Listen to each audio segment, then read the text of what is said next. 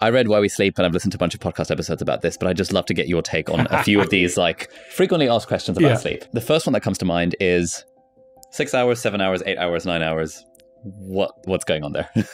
I think the key thing for me is that one shoe size doesn't fit all. And uh, one of the sort of slight frustrations that, that's emerged is that an average value is taken as the optimum value for all of us. And of course, it isn't. Across adults, for example, healthy sleep can range from six hours, maybe slightly less than that, um, out to 10 or 11 hours. And so yes, there is an average, but actually there's so much individual variation. It's really, I think, wrong to impose a specific amount for each of us.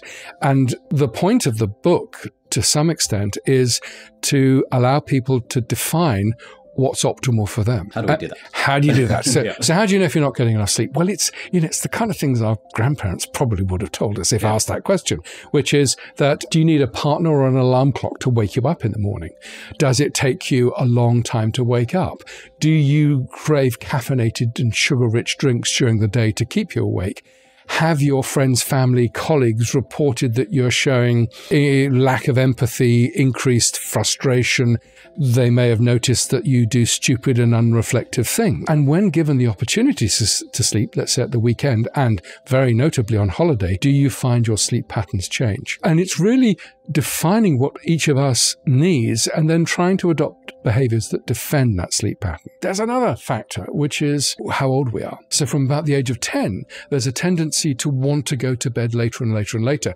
Peaks in lateness in males about 21, 21 and a half, in females about 19.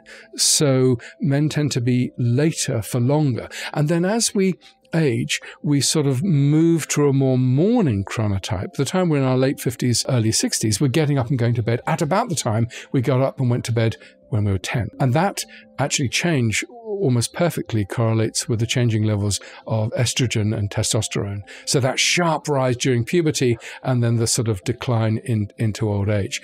So the point I'm making is that not only is there lots of differences between individuals in terms of their, their preference for how long they want to sleep and when they want to sleep, but it changes as we age. Therefore, it's completely daft to try and define the optimum sleep duration. You must get eight hours.